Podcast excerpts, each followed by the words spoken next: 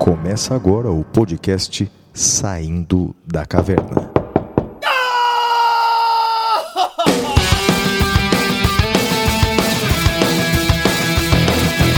Com Guilherme Madeira, Fala galera, sejam bem-vindos, sejam bem-vindas. Flávio Martins, Muito bem, meus amigos, muito bem-vindos, muito bem-vindas a mais um episódio do Saindo da Caverna. Flávio, eu não sei se eu estou enganado, mas esse episódio é o número 13. Exatamente, número 13. Flávio, a gente vai fazer número 13 mesmo ou vai fazer como nos Estados Unidos e pular o número 13? É verdade. Você sabia que tem vários prédios nos Estados Unidos, né, Madeira, que não tem o 13 terceiro andar no elevador? Sabia disso, cara? Eu sabia, cara, e agora eu, eu fiquei meio assim. É, vamos 12 Vamos fazer o quê? 13,5? 12,5. 12,5? 12,5 É. ou, ou, ou, ou 13B, pode ser também. Agora, 13 só. 13 só não. Acho que depois você pode até colocar, então, ah, episódio 13B, porque daí fica, né? Afasta o, o, o azar. Eu não, não, não acredito em bruxas, mas que lazai, lazai, né? Então, Oh, é melhor a gente agir com cautela. Flávio, para quem que você quer mandar abraço, meu amigo? Olha, Madeira, a repercussão continua sendo alta, as pessoas sempre acompanhando aí o nosso podcast Saindo da Caverna. Quero mandar um abraço especial para todos aqueles que mandam um e-mail pra gente. Nosso e-mail é podcast arroba professorflaviomartins.com.br e também quero mandar um abraço para todos aqueles que eh, acompanham o nosso podcast, são nossos ouvintes e mandam mensagens pra gente lá no Twitter. Tem muita gente no Twitter que nos acompanha. Por exemplo, Aulda Barros, Eli Monteiro, Tobias Tavares, Ronan Felício, Jaine Alcon, Lucas Fortes, Isaías Júnior, Caio Paiva, Pietro Del Corona, Glenn Rodrigues e muitas outras pessoas. Sintam todos abraçados.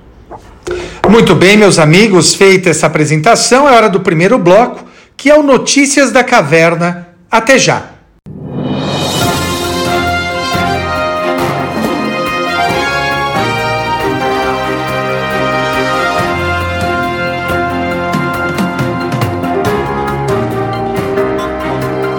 Notícias da Caverna. Bem, meus amigos, nesse Notícia da Caverna, a primeira notícia vem comigo, é uma decisão do STJ sobre Tribunal do Júri e Desaforamento.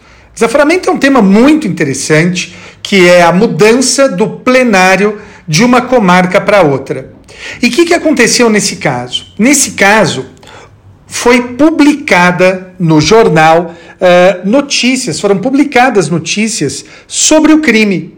E aí, Flávio, com base nisso, eles queriam o desaforamento, pois o STJ eh, decidiu que eh, a mera presunção de parcialidade dos jurados, em razão da divulgação dos fatos e da opinião da mídia, não é suficiente para o desaforamento do julgamento para outra comarca. É o HC 492964 do Mato Grosso do Sul, relator ministro Ribeiro Dantas, de 20 de março de 2020. Flávio. Madeira, então, deixa eu ver se eu entendi. Então, na verdade, queriam o desaforamento porque a imprensa estava noticiando demais o fato, é isso? Isso, a imprensa local estava noticiando demais o fato. Entendi, entendi. E o STJ diz que não é caso de desaforamento. Isso não é suficiente para o desaforamento. Até porque, cá entre nós, né, Madeira, hoje em dia, com a tecnologia, com a internet, a notícia dada numa cidade se espalha muito rapidamente para outras cidades também, não é? E se fosse assim, você ia pensar no caso de grandes ju- julgamentos, né, de, de grande repercussão, como Suzane von Richthofen, os Nardoni, e aí não ia ter nem o que fazer, né? Não, não ia ter comarca para julgar, né? Exato, exato. É verdade. Ô, Madeira, a minha notícia da caverna, rapaz, é a seguinte: juiz de São Luís, lá do Maranhão, chamado Douglas Martins, veja, ele não é meu parente, apesar do sobrenome, não que eu saiba. Ele acolheu o pedido do Ministério Público e decretou o lockdown, ou seja, é, essa expressão lockdown eu não, não gosto, mas acabei repetindo. É a quarentena obrigatória, o isolamento obrigatório na cidade de São Luís, no Maranhão, e outras cidades ali na proximidade. Madeira, então, olha só o que aconteceu. O juiz do Maranhão, juiz de São Luís, ele decretou a quarentena obrigatória. Ele decretou o isolamento obrigatório o governo do Maranhão, o governo é, do, do, governador Flávio Dino, acatou a decisão e já está implantando o lockdown. O Madeira, eu acho que eu sei a resposta, mas talvez nem todos os nossos ouvintes saibam. Madeira, qual sua opinião sobre o juiz decretando o lockdown, Madeira? Ah, Flávio, com todo respeito, né? Uh, uh, juiz não pode se substituir ao gestor eu, eu nesse tipo de questão, o, o, o, Ministério Público acho que ajuizou essa ação, o juiz uh, decretou lockdown. Uh, curiosamente, o governo decidiu não recorrer da decisão. Uh, em Pernambuco aconteceu o oposto. O Ministério Público ajuizou a ação civil pública, o juiz negou a liminar. E, e, e, me parece o seguinte, Flávio, uh, acho que essa é mais uma divergência nossa, decorrente do programa anterior. Uh, os juízes não devem poder tudo, os juízes não devem querer poder tudo. Uh, acho que essa questão do lockdown, é, quando o judiciário se substitui ao gestor, ele também tira a responsabilidade do gestor. Esse ano ano, em tese, né, é, talvez tenhamos eleições municipais, e aí, como a medida do lockdown é uma medida impopular, é, os prefeitos tiram o corpo, né, governadores tiram o corpo e não querem é, é, ficar mal com a população. Então, me parece, com, com todo respeito, é, que é mais uma daquelas nossas divergências sobre os limites do poder judiciário. Madeira, eu acho que aí nesse ponto você está enganado. Não quanto à posição sua com relação a essa decisão é, maranhense, mas quanto à minha posição. Veja, é, eu também não sou uma pessoa que considera o ativismo judicial é, uma solução para os problemas e, e tanto que eu discordo dessa decisão do juiz do Maranhão.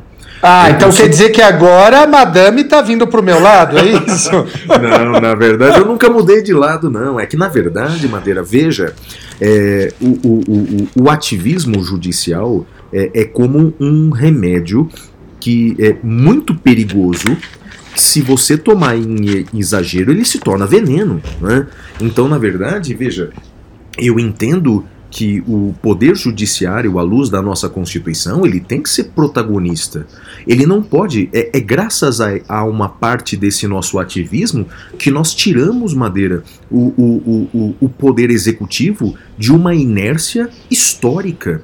Veja uma, uma, uma posição que é uma posição ativista. Não é? Segundo o STF, configura mínimo existencial da educação assegurar a educação pública gratuita, seja no ensino fundamental, seja na educação infantil. Moral da história. Não pode, é a jurisprudência, não pode uma prefeitura dizer que não tem vaga na creche. Se vira. É, eu posso não dar universidade para todo mundo mas vaga na creche para os pobres o Estado é obrigado. Veja, isso partiu do Poder Judiciário, esse entendimento. Eu acho isso uma virtude, eu, eu, eu não vejo essa decisão como equivocada. Agora, o problema é o seguinte, né? É, é, esse ativismo em exagero ele se torna uma perversão da separação dos poderes. Então, na verdade, não é que a madame aqui mudou de posição, não. É que, na verdade, a, a madame sempre teve essa posição. Né? E, e, acho, concordo com você, que é, não cabe ao Poder Judiciário decidir que comércio deve abrir, que comércio não deve abrir, não tem legitimidade para isso. Meu medo maior, Madeira, é, e eu tenho muito medo que isso vai acontecer, é, o meu medo beira a certeza que isso vai acontecer no Brasil. Do que? que haver, haverá decisões judiciais mandando colocar o respirador em alguém, haverá decisões ah. judiciais é, determinando vaga na UTI para algumas pessoas. E aí, ou seja, é, o meu Nós medo estamos é a um juiz... passo disso, né, Flávio? Eu sei disso, Madeira. O meu medo é, é esse. É o juiz decidir quem vai morrer quem vai viver. E, e aí o pior é o seguinte: quem vai viver é que tenha, quem teve acesso ao poder judiciário. Parto do pressuposto de quem vai viver é quem conhece mais os seus direitos ou que pelo menos teve uma assessoria jurídica, enquanto o pobre vai perecer, Madeira. Isso é o meu medo e é um meu medo muito plausível do que pode acontecer, viu? Eu também tenho, eu também tenho muito medo disso. É, da mesma forma que eu acho que não cabe ao judiciário decretar o lockdown, não cabe ao judiciário ordenar ao médico que siga o critério A, B ou C sobre, sobre internações. Né? Tem uma coisa só que eu tenho, que eu tenho dúvidas e que eu tenho estudado. é, é mas aí não passa pelo judiciário. É, eu acho até que a gente podia pensar nesse tema para a semana que vem, é, que é a formação de uma fila única para as UTIs. É, eu, ve, eu tenho visto especialistas em medicina é, dizendo que deve haver uma fila única, Flávio. Aí é, independentemente do Poder Judiciário. Uh, acho que não cabe ao Poder Judiciário determinar isso, embora haja uma ação do PSOL lá no, no Supremo Tribunal Federal, mas uh, acho que esse é um tema importante. Agora, o juiz ordenar médico atenda a B ou C não me parece possível. Também concordo com você, viu, Madeira? Concordo com você. Então, bem, essa minha notícia da caverna vem lá do Maranhão. Qual que é a sua próxima notícia, Madeira? A minha próxima notícia, Flávio, envolve suspensão condicional do processo. Uh, e na suspensão condicional do processo, o, o, o ouvinte que é do, do direito, ele deve lembrar está uh, lá no artigo 89 da Lei 9099. Uh, e, e, eu tenho certeza que essa notícia vai ser cobrada em prova para o nosso ouvinte concurseiro, para o nosso ouvinte oabeiro. Eu tenho certeza que isso vai cair em prova. Veja, a suspensão condicional do processo, ela tem causas de revogação obrigatórias e causas de revogação facultativas. Obrigatória se o sujeito pratica crime durante o período de suspensão. Facultativa se ele pratica contravenção. Só que olha o que aconteceu aqui, Flávio. O sujeito foi pego durante a suspensão condicional do processo com maconha. Artigo 28 da Lei 11343 de 2006. E aí surgiu a dúvida: é causa de revogação obrigatória ou é causa de revogação facultativa? E isso foi bater no STJ, Flávio. E a meu ver, o STJ deu a melhor decisão. O STJ entendeu que neste caso deve se equiparar à prática de contravenção penal e, por isso, seria uma causa de revogação facultativa do benefício. Uh, alegou, em prol disso, o princípio da proporcionalidade e disse: olha, embora o artigo 28 não seja propriamente uma contravenção, o fato é que pela proporcionalidade, é mais razoável que, neste caso, ele seja equiparado à contravenção penal. É o recurso especial 1795, 962 de São Paulo, relator ministro Ribeiro Dantas, de 20, DJE, de 20 de março de 2020. Flávio.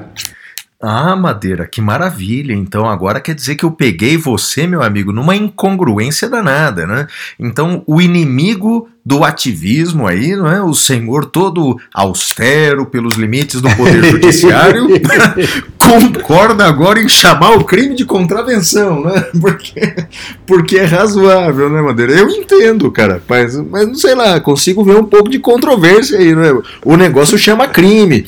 Eu sei que a pena é de nada, mas a lei chama de crime. Mas como é razoável, vamos chamar de contravenção, Madeira? Que história é essa, rapaz? Você sabe, Flávio, que eu acho que um, uma das grandes coisas que a gente precisa estudar, uh, e, eu, e eu tenho dito isso para alguns amigos, é por uma tipologia do ativismo. Eu acho que a gente precisa entender o que é ativismo uh, e o que é, por exemplo, interpretação extensiva, interpretação analógica, qual a diferença entre uma e outra, porque o fato é que nós não temos essas linhas tênues, é uh, essas linhas de maneira clara. E quando você olha o artigo 28, e eu estou com ele aqui aberto agora, ele não diz propriamente, olha, isso daqui é crime ou isso daqui é uma contravenção. E o caput do 28 diz: quem adquirir, guardar, tiver em depósito, transportar ou, tro ou trouxer consigo para consumo pessoal droga sem autorização ou em desacordo com determinação legal ou regulamentar, será submetido às seguintes penas: advertência, prestação de serviço à comunidade e medida educativa de comparecimento a programa ou curso educativo. Não tem pena privativa de liberdade. É verdade. Então, por não ter a pena privativa de liberdade, me parece aqui que não seria tanto um ativismo, mas uma analogia. Agora, eu reconheço que é difícil a gente traçar limites claros entre um e outro, Flávio. Concordo. Aliás, era um, é um quiz até que eu costumo fazer em aula, é, Madeira, dizendo assim: é, qual é o único crime no Brasil que não tem pena privativa de liberdade? Qual o único crime que não tem pena privativa É. de liberdade? E a resposta é: é o porte de drogas. É isso. Eu acabei de abrir aqui também, Madeira, a lei de drogas aqui, né? O artigo 28. Mas olha, agora só um contra-argumento. Veja, não, não tô dizendo que você tá errado, nem que o STJ tá errado, nada disso. É só o advogado do diabo aqui, né? Sim, Mas sim. tá no capítulo 3. Sabe qual é o nome do capítulo 3 da lei de drogas? Dos crimes e das penas. Exatamente, Madeira. Exato, Ou não, seja, exato. mas uma coisa que você falou, eu concordo plenamente. A gente tem que é, identificar o que é mesmo o ativismo, porque na verdade todo mundo discorda de uma decisão, diz que é uma decisão ativista, já percebeu não? Discorda da Exato. decisão, chama de ativismo judicial. Então sim, a gente tem que estudar mais seriamente o que é mesmo o ativismo judicial. Tem muitas facetas. Então, por exemplo, eu consigo é, destacar duas facetas aqui, não é? É, o exagero naquilo que a gente chama de mutação constitucional. Então, quer dizer, dar uma nova interpretação para a Constituição do jeito que a gente quiser. Acaba criando uma Constituição para cada intérprete. Isso é um tipo de ativismo. Outro ativismo também que é muito sensível é o poder judiciário interferindo nas políticas públicas. Então, por exemplo, o judiciário mandar assegurar vaga na creche, assegurar vaga na universidade ou vaga na UTI. Essa é uma outra modalidade. Mas sim, tem que ser estudado de forma mais séria, vale a pena, é, e, e a gente até já prometeu, não é, Madeira? Que vai ter mais episódios só sobre ativismo judicial, não é? Sim, sem dúvida alguma. E Flávio, qual que é a sua próxima notícia? Eu acho que é uma notícia que a gente já discutiu aqui. É, na verdade, eu separei duas notícias aqui, Madeira. É, uma a gente já discutiu, a outra eu vou querer a sua opinião. A primeira notícia é a seguinte, ó. É, parecido com o que a gente já discutiu. Num episódio, faz uns três episódios atrás, mais ou menos, a gente falou que a Câmara dos Deputados tinha determinado para um dos ministérios para apresentar os exames eh, do presidente da República de Covid-19. Bem, agora o que, que mudou? Agora nós temos uma decisão judicial da Justiça Federal, decisão essa que foi confirmada pelo TRF da Terceira Região, obrigando o presidente da República a apresentar os três exames que ele fez de Covid-19. não é? O desembargador do TRF, André Nabarret, ou Nabarret, ele decidiu que ah, a AGU, que tinha apresentado anteriormente relatórios médicos, não atendeu a decisão judicial. Então ele determinou que o presidente apresente os exames médicos. E aí, Madeira, a decisão tem a ver com esse conflito claro não é, entre dois direitos fundamentais. De um lado, o direito à intimidade, do outro lado, o direito à informação. Você continua com a mesma posição que você defendeu em podcast anterior, Madeira? E diz qual é a sua posição para quem não ouviu o episódio anterior. Naquele episódio, eu disse que não haveria eh, necessidade de. não haveria possibilidade de obrigar o presidente a apresentar os exames, porque se ele tivesse tido, já tinha passado o período de contaminação e não haveria mais ah, ah, esse risco de, de, de contaminação da parte dele. Além disso, a doença causada ela não afeta as faculdades mentais, ah, de forma que não haveria, a meu ver, interesse público da nação em saber se o presidente teve ou não. Flávio, eu continuo mantendo a minha posição, cara. E você? Também, Madeira. Veja, esse é um dos conflitos eh, de direitos fundamentais mais comuns. De um lado, o direito à intimidade, do outro lado, o direito à informação. né? Quer ver um, um outro caso famoso em que o STF decidiu sobre esse conflito? foi sobre a obrigatoriedade ou não dos órgãos públicos divulgarem a remuneração dos servidores. De um lado tem a intimidade do servidor público, do outro lado tem o direito à informação. O STF decidiu pelo direito à informação. Então, nesse caso, devem os órgãos públicos divulgar os nomes e as remunerações dos servidores públicos. Veja, agora temos mais um caso desse mesmo conflito de direitos. De um lado a intimidade do presidente, do outro lado o direito à informação. É claro, não é? Que se o assunto, se a intimidade fosse de qualquer um de nós, por exemplo, é, o, a intimidade do Madeira, a intimidade do Flávio, é claro que a intimidade prevaleceria sobre a curiosidade do público a nossa intimidade pesaria mais.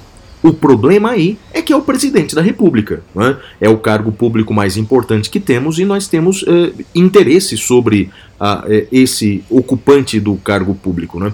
Eu continuo entendendo, Madeira, que nesse caso o presidente não poderia ser obrigado a apresentar os seus exames. Concordo com você que, como não a, a, essa doença não impacta na capacidade mental do presidente, quer dizer, não é que ele ficaria louco é, não teria condições de governar o país se tivesse doente, se tivesse com essa doença.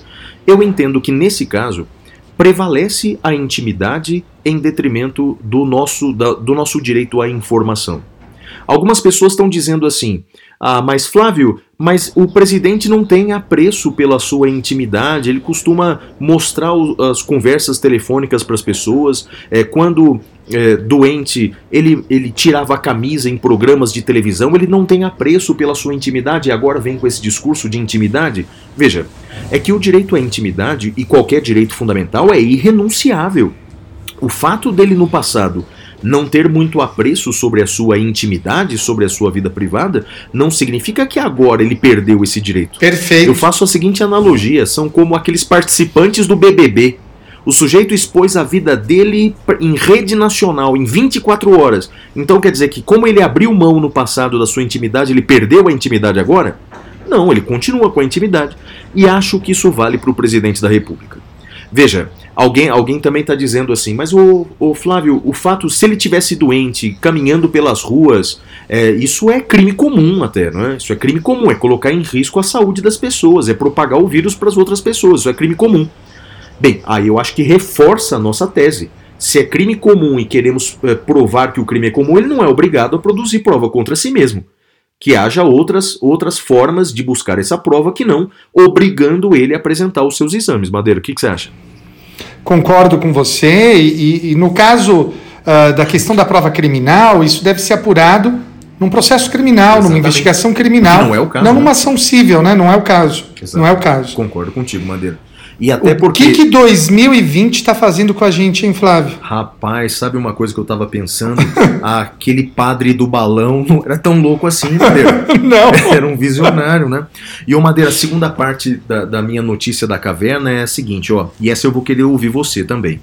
Ministro Celso de Mello, ele determinou o regime de publicidade no inquérito 4831 que investiga as declarações do ex-ministro da Justiça Sérgio Moro ele decidiu assim, que, abre aspas, a ampla difusão da informação, o exercício irrestrito de criticar e a possibilidade de formular denúncias contra o poder público representam expressões essenciais dessa liberdade fundamental. Em resumo, Madeira, esse inquérito policial que investiga o presidente da República é público, segundo o ministro Celso de Mello. E aí surgiu um problema agora recente, porque o ministro Celso de Mello requisitou a gravação de uma reunião ministerial e a Advocacia Geral da União disse que há trechos dessa reunião que são de interesse de Estado, que não deveriam ser publicizadas. Vamos lá, Madeira, quero saber sua opinião. O inquérito policial contra o presidente é público. O que, que você acha, Madeira? Flávio, uh, eu tenho uma visão muito muito ampla sobre publicidade. Uh, e eu vou dar um exemplo de um caso que eu tive cível uh, nas eleições passadas, envolvendo um dos candidatos à presidência da República naquela época.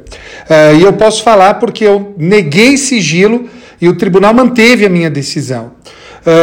Na, naquela época, Flávio, o, o, o candidato oh meu Deus, esqueci, o Aécio Neves, candidato Aécio Neves, ele passou a ajuizar ações para descobrir quem estava uh, o, quem o estava ofendendo na internet por meio de perfis falsos. Né? Então, eram criados perfis falsos e as pessoas faziam ofensas à honra dele. Eu uh, entendo que as pessoas não podem se valer de perfis falsos para ofender os outros e, portanto, dei a liminar para, em favor do então candidato para que se descobrisse quem era a pessoa que o estava ofendendo. Só que ele, Flávio, pediu sigilo da, da, do processo. E eu disse: não, não há motivo para sigilo, muito pelo contrário. É, o fato é que talvez é, politicamente não fosse tão interessante que as pessoas soubessem que ele estava processando outras pessoas em plena época eleitoral. Mas, a meu ver, é, primeiro, essa é uma coisa que nos consegue evitar, tanto que todo dia tinha notícia no jornal sobre esses processos. Só que, Flávio, o único processo que não teve fake news foi o meu. E por quê? Porque ele era público. Não tinha como se inventar nada sobre ele, nem a favor, nem contra o candidato. Então, a meu ver, essa medida do Celso de Mello, ela vai uh, ao encontro do 93.9 da Constituição Federal, a publicidade, eu acho que está correto, Flávio. E digo mais, uh, fake news é igual fofoca, né? É uma forma de fofoca. Como é que a gente acaba com a fofoca? Jogando luz. Jogando luz. É a verdade. A gente precisa da verdade. É só a verdade que vai uh, nos proteger das fake news. Tem uh, aí tanta gente né, que gosta de invocar levianamente ou não a Bíblia falando da verdade, e eu dou razão a elas, é a verdade, e por isso que eu concordo com o Celso de Mello. É a verdade, Flávio. É madeira que, que, que interessante essa situação, não é? De fato, e, e uma ponderação aqui, não é? Quando esse. Antes dessa decisão ter sido proferida pelo Celso de Mello, lembro que a gente estava lendo já na, na, na, íntegra o depoimento do Sérgio Moro na Polícia Federal. Lembra disso ou não? Isso sim, faz alguns sim. poucos dias. Quer dizer, quando era sigiloso, mesmo quando era sigiloso, a CNN já estava lendo na íntegra. Então, quer dizer, é impossível impedir vazamento, sobretudo num inquérito dessa magnitude, não é, Madeira? A, a, quem interessa o sigilo, né? Só interessa a quem tem algo a esconder. É óbvio que determinadas medidas podem e devem permanecer sigilosas. A interceptação telefônica enquanto ela dura. Uh, e nesse caso, Flávio, vai ter uma questão interessante, porque. Uh, e tem até um texto que acabou de sair na, na Harvard Law Review, que eu estou com ele baixado aqui para ler, que é o seguinte, Flávio: uh, o ministro Celso de Mello determinou que fosse enviado o áudio da, da reunião. E o governo já invocou a proteção nacional porque parece que haveria assuntos sensíveis ali. Perfeito. Veja, é, admitamos que o governo esteja falando a verdade para a gente não, não, não ficar num beco sem saída na discussão. É possível determinar o sigilo daquele ato específico, daquela prova específica. E, e, isso não precisa ter o sigilo do inquérito não, todo. E digo mais, viu, Madeira? Sabe o que eu faria nesse caso? Não sei se você concorda. Eu receberia no inquérito policial essa prova, a princípio, em caráter sigiloso. É, de, depois de verificado a, o conteúdo da prova, parte dela permaneceria em sigilo, essa parte que é do, da segurança do Estado, e a outra parte publicizada, não faz sentido? Sim, sim, faz sentido, sim. Faz sentido, sim. Então, acho que é isso. Então, quer dizer, eu, eu no lugar do Celso de Mello faria isso. A gente está gravando esse podcast. O, o, antes do Celso de Mello proferir a decisão. Quando ele proferir a decisão, a gente comenta isso no próximo podcast. Bem, Madeira, vamos lá, pode apresentar aí o próximo bloco, meu amigo, que esse próximo bloco, o tema é seu. Então vamos lá, com isso a gente encerra esse, esse bloco e vamos para o próximo tema que é busca e apreensão. Até já! Uh. Temas cavernosos.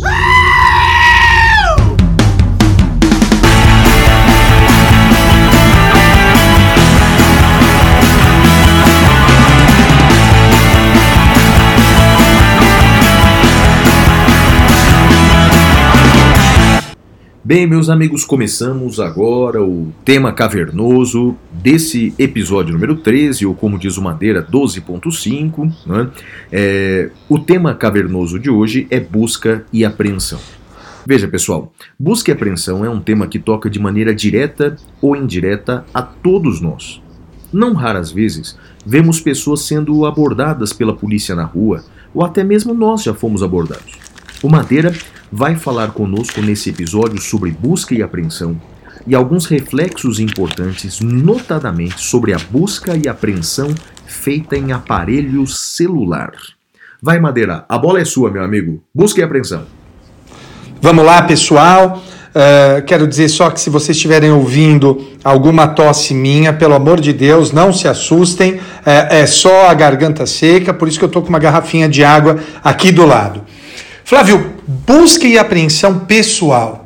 que tema fascinante e que tema difícil. Uh, em primeiro lugar, eu gostaria que o pessoal lembrasse que são dois os institutos e não um só. Quando a gente fala busca e apreensão, a gente acha que é uma coisa só, mas não é. São duas coisas. Existe a busca e existe a apreensão. Busca é pesquisa, é varejamento. Apreensão é a retenção, é a apreensão da coisa. Pode haver busca sem apreensão e pode haver apreensão sem busca. Eu posso apreender algo que eu não estava buscando, que eu não busquei, que eu não procurei. E a primeira coisa é lembrar que eh, o código regula a busca e apreensão pessoal.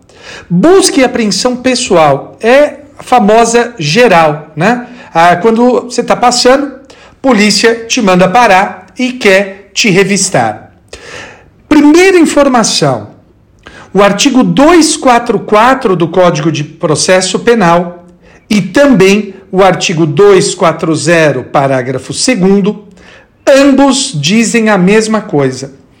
A busca pessoal independerá de mandado, no caso de prisão ou quando houver fundada suspeita de que a pessoa esteja na posse de arma proibida ou de objetos ou papéis que constituam corpo de delito, ou quando a medida for determinada no curso de busca domiciliar. Então vejam só. Busca e apreensão pessoal não precisa de mandado. No caso de prisão, no caso dela ser feita no meio de uma busca domiciliar, ou o que nos interessa, quando houver fundada suspeita de que a pessoa esteja na posse de arma proibida ou de objetos ou papéis que constituam corpo de delito. Veja, a grande questão aqui consiste em saber o que é fundada suspeita. Vejam, meus amigos, quando você vai discutir na doutrina ou na jurisprudência, doutrina e jurisprudência vão dizer a você o seguinte: fundada suspeita são indícios, indícios de que a pessoa esteja na posse de arma proibida ou objetos ou papéis. E aí perguntam, mas o que são indícios? Ora, indícios são fundada suspeita. Perceba então, Flávio, que a definição é circular. Olha que interessante. Circular. O que é fundada suspeita são indícios. O que são indícios é a fundada suspeita. Percebe? É uma definição circular. E esse é o problema. Esse é um dos grandes problemas. Dá margem a abusos, dá margem a, a, a, atuações indevidas por parte da polícia. Não raras vezes, uh, nós temos aqui claramente uh, questionamentos uh, por parte da população negra. Eu sempre ouço dos meus amigos que são estudiosos do tema, falando: olha, Madeira, você não sofre busca e apreensão pessoal na rua, porque você é branco, porque você é de uma determinada classe social, é diferente dos negros. Em parte eu, eu concordo com eles, embora eu já tenha sofrido busca e apreensão pessoal, mas em boa parte eu concordo com eles. Há sim um quê de uh, racismo nessas, uh, nessas análises. Uh, eu costumo brincar de uma maneira, fazer uma brincadeira que no fundo é triste, né? O que são indícios? É o pobre no bairro do rico, né? Fundada suspeita é o pobre no bairro do rico. É, são os indesejados. Os indesejados trazem em si, carregam em si a fundada suspeita. E a gente não pode admitir esse tipo de coisa. Agora, Flávio, a gente tem uma questão que, a meu ver, também é muito importante, que é a questão do celular, ah, Flávio. Madeira, então, mas eu vou te interromper porque eu tô com uma pergunta aqui na ponta da língua. Vamos lá. É o seguinte, sobre a busca pessoal. É, ela, é, algumas perguntinhas. A primeira delas é, é ela envolve Madeira é, também é, fazer a, a, essa busca? Seria lícita a busca em orifícios do corpo humano? Bem, estou me referindo especialmente à boca, Madeira. Né? Embora haja outros orifícios no corpo humano. Então imagine uma pessoa, pode a polícia determinar que a pessoa abra a boca, por exemplo, e veja é, se tem algum objeto escondido em sua boca ou outro orifício corporal, Madeira? O que, que você acha? Acho que a gente a questão do corpo é, é uma questão muito muito delicada. É curioso você falar isso. Nós estamos gravando esse episódio uh, no dia que dia hoje? Hoje é dia 7, é uma quinta-feira.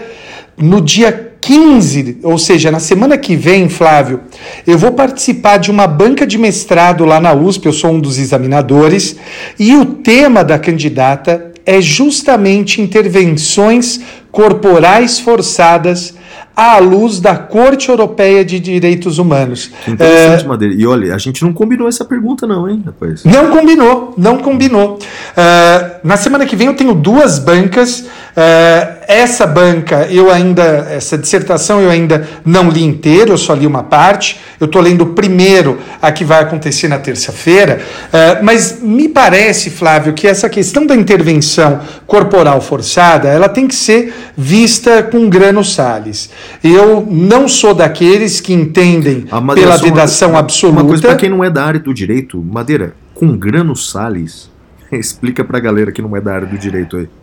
É, a gente precisa ver isso com alguma cautela, com alguma moderação, uh, sem um, um, uma análise, uh, uma, uma, sem a adoção de uma posição absoluta. O que eu quero dizer com isso? Olha, eu entendo que é possível a busca e apreensão pessoal uh, em orifícios corporais uh, com cautela e desde que não seja feita uh, de maneira aviltante à pessoa. Então, por exemplo, no caso da boca, não me parece que seja violador da dignidade humana pedir para a pessoa fazer abrir a boca para ver se ela está escondendo algo dentro da boca. Agora, uh, a gente vê, né?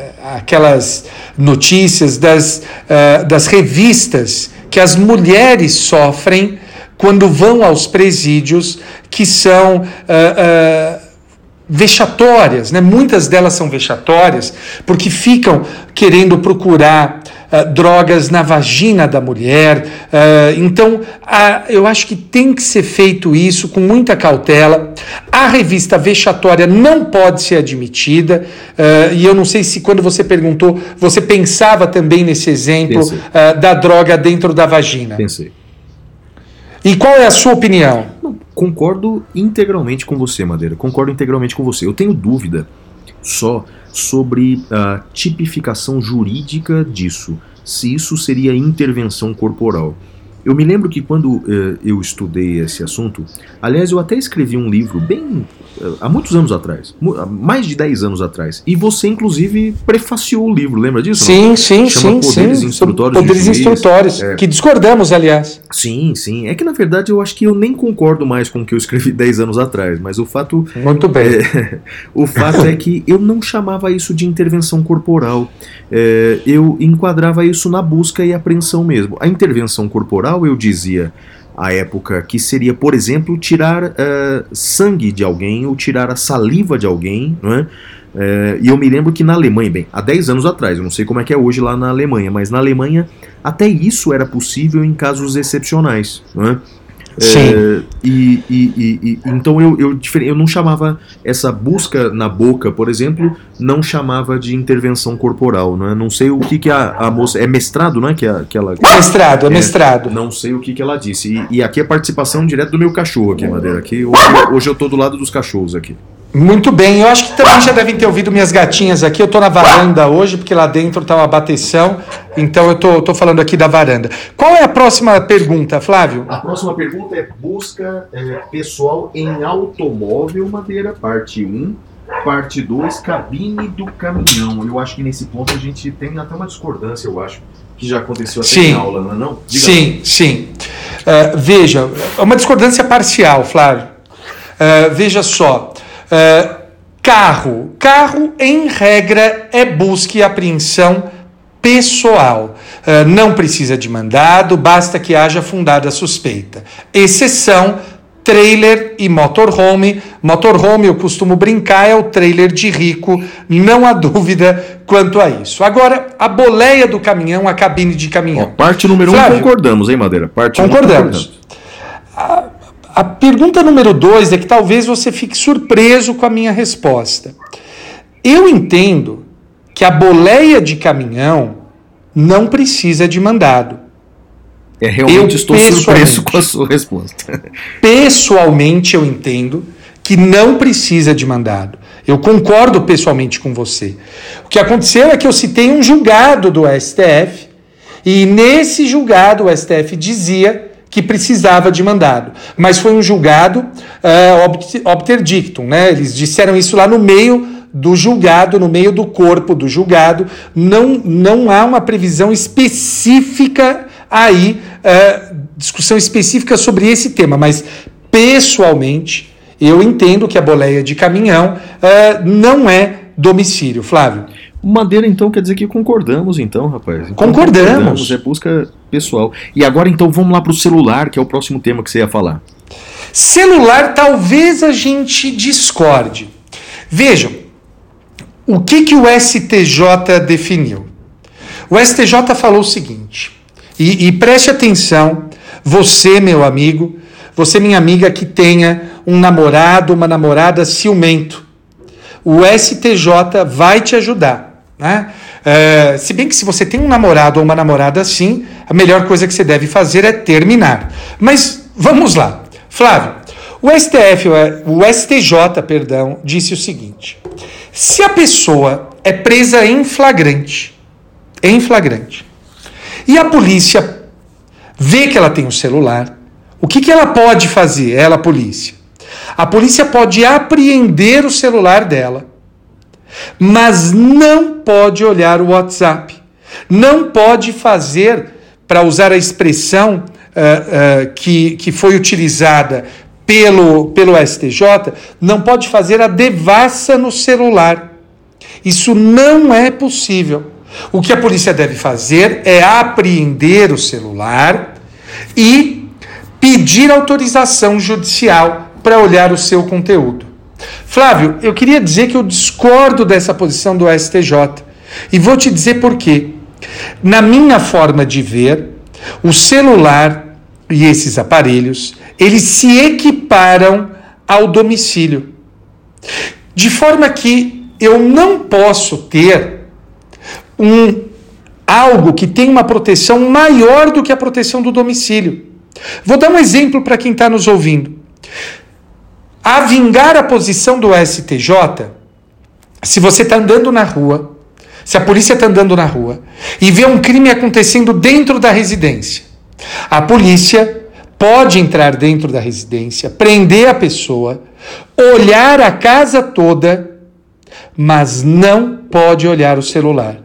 Não me parece razoável que o legislador constituinte tenha querido dar maior proteção ao celular do que à residência. Por isso que eu entendo que pode-se olhar o celular nas mesmas hipóteses em que se pode entrar na residência. Flávio. Peraí, então me explica melhor a sua posição. Então pode ter acesso ao celular nas mesmas hipóteses da casa. Então, por exemplo, flagrante delito, Exato. a polícia poderia ver Poderia. as informações do celular. pode. Exato. Entendi, entendi. Madeira, rapaz, eu, eu creio que eu concordo com você, sabe? Bem, eu, eu, eu conheço essa, essa posição do STJ, né? já conhecia antes. Creio que o STF decidiu assim também, do mesmo jeito. Me lembro de um voto do Gilmar Mendes dizendo o mesmo, né? Que para ter É, acesso ao conteúdo do celular tem que ter autorização judicial. Só um detalhe, Flávio, esse julgado que você está falando do, do Gilmar, do ministro Gilmar, realmente existe. Só que nesse caso era só para ver o espelho das ligações. Na época não havia WhatsApp. O Supremo tá agora para decidir isso em sede de repercussão geral, cara. Entendi, Madeira. E eu também sempre tive dúvida, viu, é, dessa posição é, jurisprudencial de que para ter acesso. Porque veja, o raciocínio que eu faço é o seguinte: então, quer dizer, então é, é, a, a, a polícia entrou na casa legalmente. Pode, por exemplo, é, é, é, verificar as cartas abertas sobre a mesa, mas não pode ver o, o conteúdo que está no celular, não é? É, me parecia uma, prote uma proteção é, exagerada à intimidade, Sim. sem previsão legal, não é? sem previsão legal. Mas, bem, esclarecendo aí para os nossos ouvintes aí, para fins de concurso público, exame do OAB, para ter acesso ao conteúdo do celular, tem que ter autorização judicial segundo a jurisprudência, não é isso, Madeira? Segundo o STJ, o STF ainda vai decidir isso em sede de repercussão geral, Flávio. Isso vale para qualquer aplicativo, inclusive fotos, né, Madeira? Rapaz, você sabe que no STJ a grande discussão acaba sendo sobre o WhatsApp. Sim. Mas eh, eu imagino que por coerência vá se estender para todo o dispositivo, né? Beleza. Agora, contextualizando uma coisa, Madeira, tem a ver com o celular, mas não exatamente com a busca e apreensão. Sem- Há, pouca- há poucos dias, o, o ex-ministro Sérgio Moro ele divulgou, inclusive na imprensa, conversas de WhatsApp entre ele e o presidente da República, não é isso? E aí muita gente dizendo, ah, isso é imoral, outras pessoas dizendo, isso é ilegal.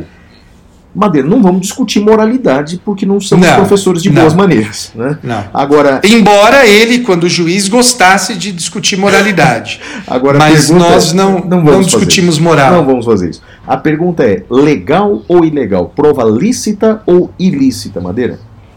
Flávio, veja, a- a- o STF tem uma remansosa jurisprudência, né? Ah, uma posição pacífica. Tem um ah, ah, ministro que é contra isso, e eu vou deixar você adivinhar quem. Ah, mas o, o STF diz que o interlocutor pode gravar a própria conversa e, portanto, não haveria ilicitude alguma aí, seja nessa captação, seja na publicização dessa conversa.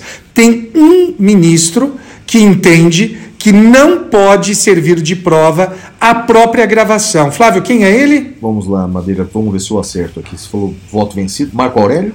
É, exato, exato. Não, me- é- Marco Aurélio deu um voto desse no TSE, Flávio. É que, Madeira, veja, quando se fala voto vencido, é quase. Marco Aurélio é quase um pleonasmo, né? Sim, sim, sim. Embora boa parte dos votos vencidos dele eu o acompanhe, eh, mas não Porque nesse, você é não do contra. Madeira. Porque você é um cara do contra. Né? Mas então, então a prova é lícita, então, Madeira. Prova lícita, Flávio. É.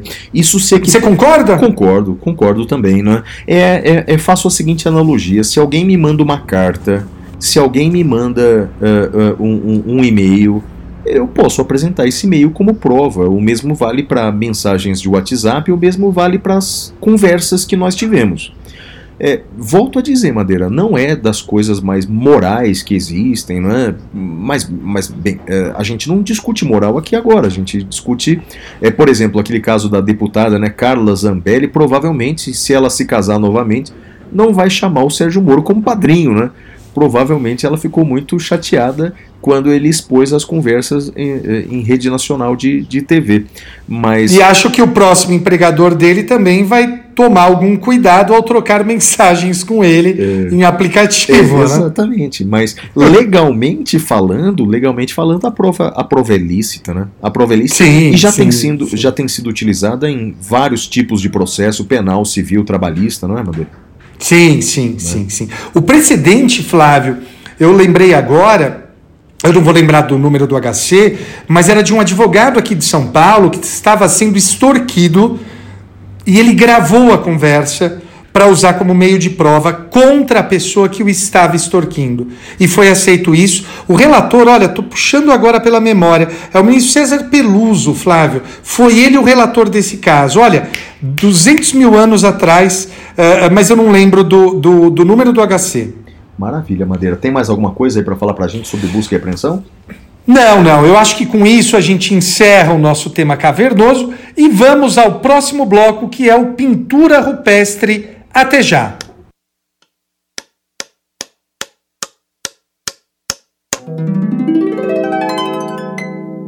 Pintura rupestre.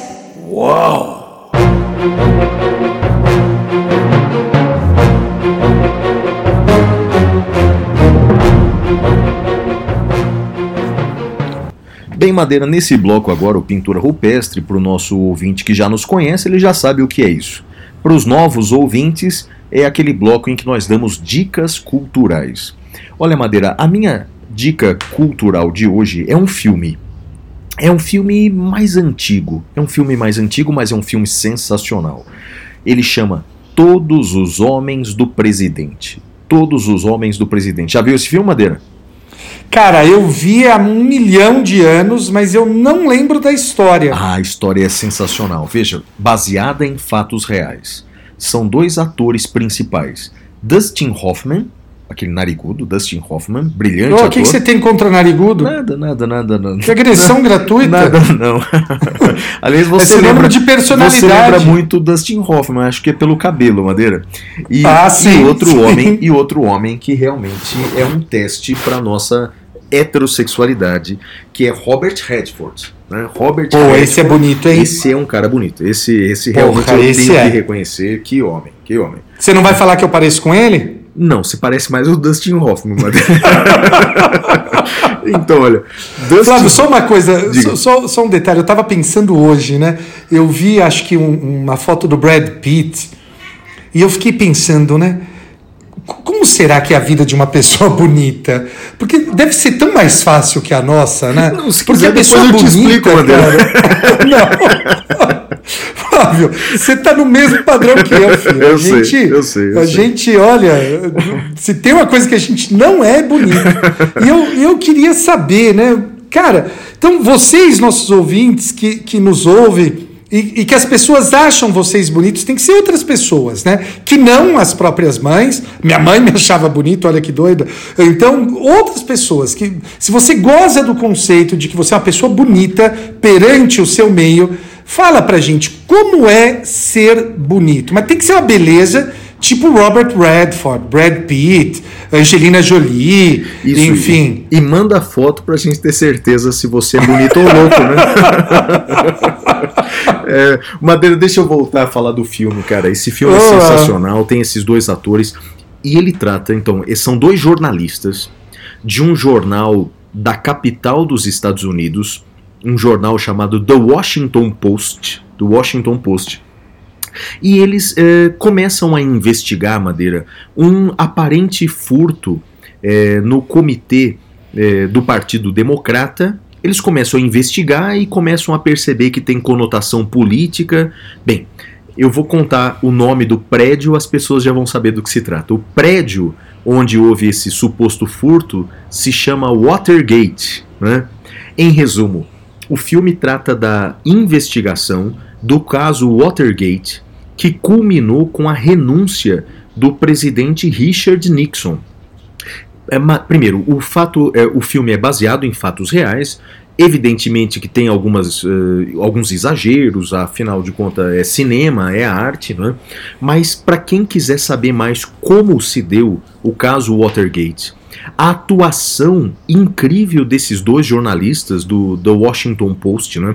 a participação da imprensa nos crimes praticados pelo presidente, e olha que semelhança, Madeira.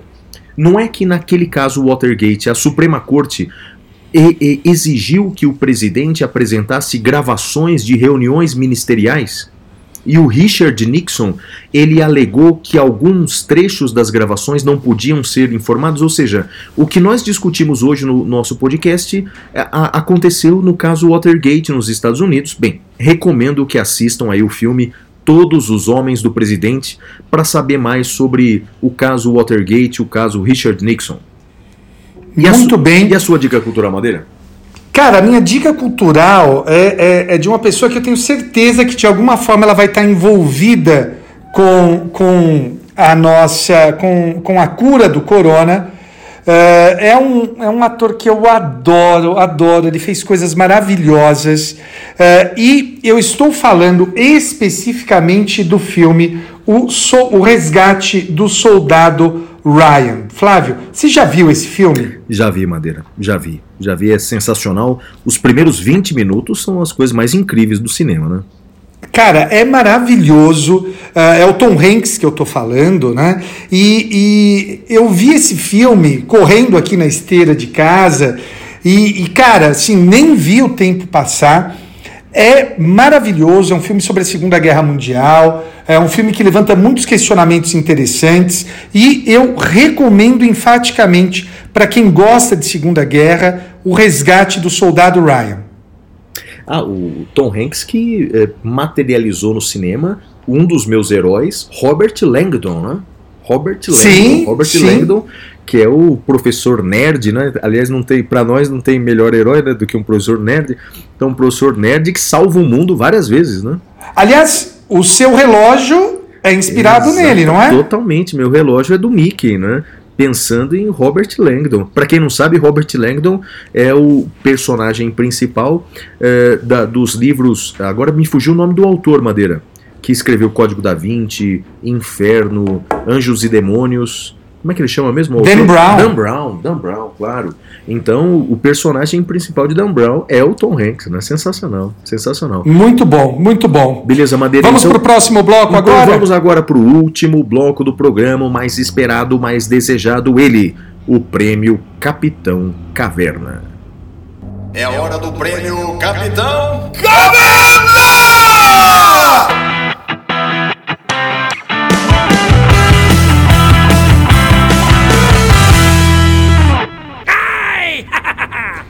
Bem, meus amigos, nós vamos iniciar agora esse nosso último bloco, o bloco Capitão Caverna. Meu destaque negativo, Flávio, é para quem quer calar a imprensa. Uh, são pessoas violentas, são pessoas que não têm apreço pela democracia. E o que me angustia, Flávio, é que eu vejo alguns argumentos do tipo: não, mas isso que eles fazem não é imprensa. Meu caro, não cabe a você definir isso. Não cabe a você definir o que é imprensa ou o que não é. Não cabe a mim definir isso. Cabe apenas a nós respeitarmos. Então veja, uh, eu, eu, eu, eu vejo. Uh, uh, tem, tem uma jornalista que eu sigo, por exemplo, na, no Twitter, a Carla Vilhena Uh, eu vejo as pessoas a ofendendo, principalmente depois que ela fez um post falando não me calo. E é isso mesmo, sabe? As pessoas dizendo para ela: não, porque o que vocês fazem não é imprensa, o que a Globo faz não é imprensa. Eu olho e falo: é, realmente, Cleiton, é você aí que sabe o que é imprensa no, no, no, seu grupo de WhatsApp que você manda fake news. Pelo amor de Deus. Então, assim, você que quer calar a imprensa, e mais, que quer negar a legitimidade, que quer decidir quem é imprensa ou não. Essas pessoas têm o meu profundo destaque negativo. Flávio. E Madeira, é, concordo com você. E naquele filme que eu indiquei no bloco anterior, é, adivinha o que o governo fez com o Washington Post e com os jornalistas? Eles foram atacados, atacados, até que o presidente Richard Nixon teve que confessar e renunciar. Então, quer dizer, esse é o papel da imprensa, né? O papel da imprensa é colocar luz e, e o papel da imprensa é desagradar mesmo, né? Então é desagradar. É, é, obviamente que os jornalistas têm as suas opiniões e nós podemos discordar das opiniões, mas bem, é, é ainda bem que temos uma imprensa livre, não é, Madeira? Porque já vivemos tempos, infelizmente, e que a imprensa não era absolutamente nada livre e o governo obrigava a imprensa até a esconder epidemia. Olha que loucura, Sim. até epidemias não podiam ser noticiadas porque dava a impressão de que o Brasil era um país de doentes que não cuidava da saúde. Olha, tempos tristes, Madeira, e queira Deus que nós nunca voltemos para esse tempo, viu, Madeira? E o seu destaque negativo, Flávio? Ah, Madeira, eu. É, bem, destaques negativos nesse tempo de pandemia não faltam, eu separei dois. Primeiro destaque negativo, Madeira, um pastor, Madeira, na televisão, nada contra a religião, muito menos contra os fiéis, mas um pastor, Madeira, estava vendendo, está vendendo, né, na, para os seus é, fiéis, um feijão, uma semente de feijão, né, com algumas coisas escritas, é, pelo valor de 500 reais, segundo ele, é, esse é o mais barato, tem um feijão mais caro de mil reais que, eh, segundo ele, tem um potencial eh, curativo para o coronavírus. Então, se você comprar o feijão eh, e plantar aquele feijão, a probabilidade de ser curado pelas suas bênçãos é de 500 ou mil reais. A Madeira, vou falar a verdade para você, não tenho o que comentar. Quer dizer, pessoas que exploram a fé alheia, né? A esse modo, Madeira, isso beira o charlatanismo, isso beira, a, beira o, o crime, isso me entristece demais. Repito, não tenho nada contra os fiéis, não tenho nada contra a fé. As pessoas se abraçam à sua fé para se tornarem pessoas melhores. O que eu tenho contra é esses charlatões aí que aproveitam da fé alheia para enriquecer, viu, Madeira? Esse senhor ele vai para sua fazenda de helicóptero, pra você ter uma ideia, né? A eu custa posso desses feijões uma coisa? Diga. Você não, você, você vai continuar sendo meu amigo? Diga. Depende. Esse, esse, esse, esse líder religioso aí que você está mencionando, eu teve uma época da minha vida, Flávio, que eu adorava assistir os programas dele na TV. Eu ficava vendo os programas e, e eu ficava fascinado. N nunca dei dinheiro, nada. Não é a minha religião, enfim. Mas Flávio, eu olhava ele com aquele chapelão, aquela coisa toda. E olha, sim, eu, eu, esse cara, ele tem o dom de falar e convencer as pessoas, porque essa coisa do, do feijão não é a primeira vez que ele faz e infelizmente não é a última. Uh, a gente precisa que as pessoas sejam educadas uh, para diferenciar o joio do trigo, né? Quem é e quem não é sério nesse meio, Flávio. Eu acompanho esse cara a, olha, desde que ele surgiu. Eu vejo os programas dele e eu vejo de uma maneira assim que eu fico fascinado, Flávio.